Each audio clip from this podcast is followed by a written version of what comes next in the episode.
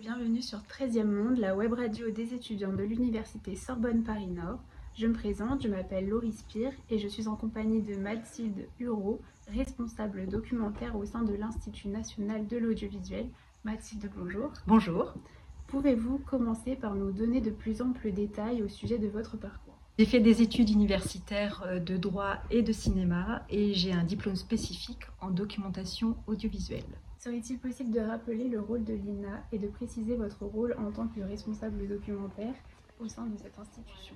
L'INA a été créée en 1975 suite à l'éclatement de l'ORTF et a pour mission d'archiver, de sauvegarder, conserver les archives audiovisuelles, mais aussi de commercialiser, distribuer les fonds audiovisuels à tout type de public, aussi bien le grand public, le public des professionnels, mais aussi le public des chercheurs.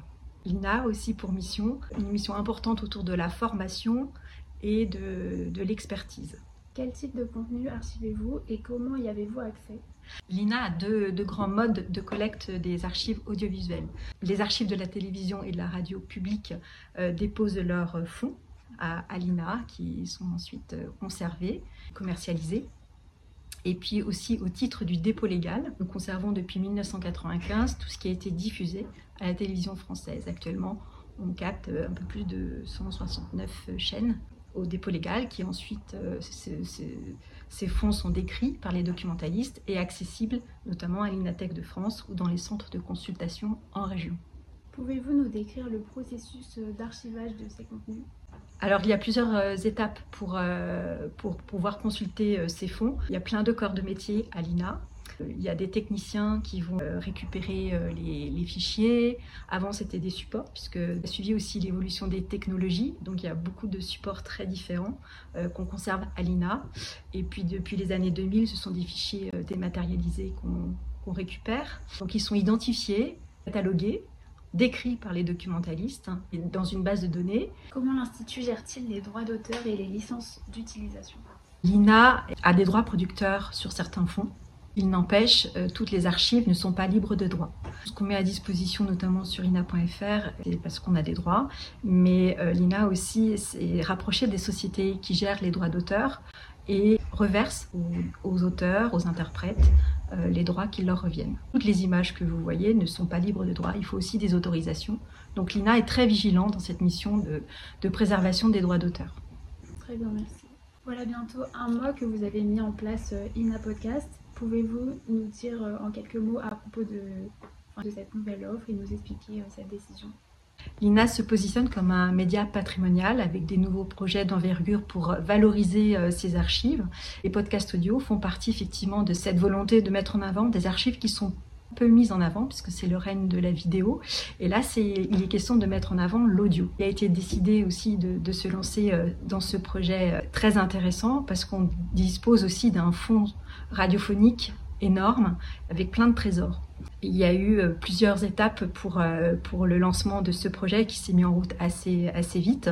On a travaillé avec donc, la direction éditoriale qui pilote ce projet, avec euh, lesquels on, on, a associé des documentalistes pour faire des recherches dans les fonds radio, des rédacteurs de l'INA pour écrire les intros et les, conclusions et pour réfléchir aux choix stratégiques des contenus, euh, qu'est-ce qui pourrait marcher, vers quoi on veut aller. Donc euh, on, a, on, a, tous participé à cette euh, stratégie éditoriale de comment monter ce, projet. On a été accompagné aussi euh, par des, personnes qui connaissent bien le monde des podcasts parce qu'il existe beaucoup de podcasts donc il faut aussi se, démarquer. trois, trois thématiques ont été privilégiées la thématique autour de la vie d'avant, donc avec des témoignages d'anonymes euh, sur la, la société d'il y a 20 ans, d'il y a 30 ans. Ensuite, une autre thématique autour du crime. C'est des thématiques qui marchent plutôt bien dans le monde du, podcast notamment. Et puis nous, on a des, des, super archives, les archives du crime. Et puis une dernière thématique, euh, avec des voix de, de, grandes personnalités qui donnent à voir un peu leurs pensées ou qui ont des pensées plutôt inspirantes par rapport à notre société. Le projet a été lancé il y a quelques mois et est sorti fin février. On est, on est ravis sur ce projet aussi euh, de podcast audio, ce qui est très intéressant, c'est aussi l'association de différents corps de métier à l'INA. Donc j'ai parlé de la direction éditoriale, des documentalistes, des rédacteurs, mais aussi tous les contenus ont été restaurés par nos restaurateurs. son qui existe à l'INA et donc qui rend aussi l'écoute captivante. Pour terminer, quels sont les défis auxquels l'INA est confrontée actuellement? Alors, l'INA est une entreprise qui s'adapte continuellement aux nouvelles technologies, aux nouveaux usages. C'est assez, assez varié. On essaye d'être toujours euh, en avance euh, ou en tout cas de proposer des choses inédites. Les podcasts, hein, euh, c'est un projet qui a été rapidement mené, très en phase avec son temps. il faut aussi qu'au niveau juridique, hein, je vous disais tout à l'heure que les, droits, on est très vigilant à respecter les droits, mais il faut aussi qu'on puisse s'adapter à ces nouveaux modes d'exploitation de l'image et du son. Donc pour moi, c'est un beau défi aussi de trouver euh, voilà, des solutions pour qu'on puisse valoriser ce patrimoine qui appartient aux Français et dans des bonnes conditions et en faisant attention aux droits d'auteur notamment. Merci à vous Mathilde Hureau d'avoir répondu à nos questions et quant à moi je vous dis à très bientôt sur 13e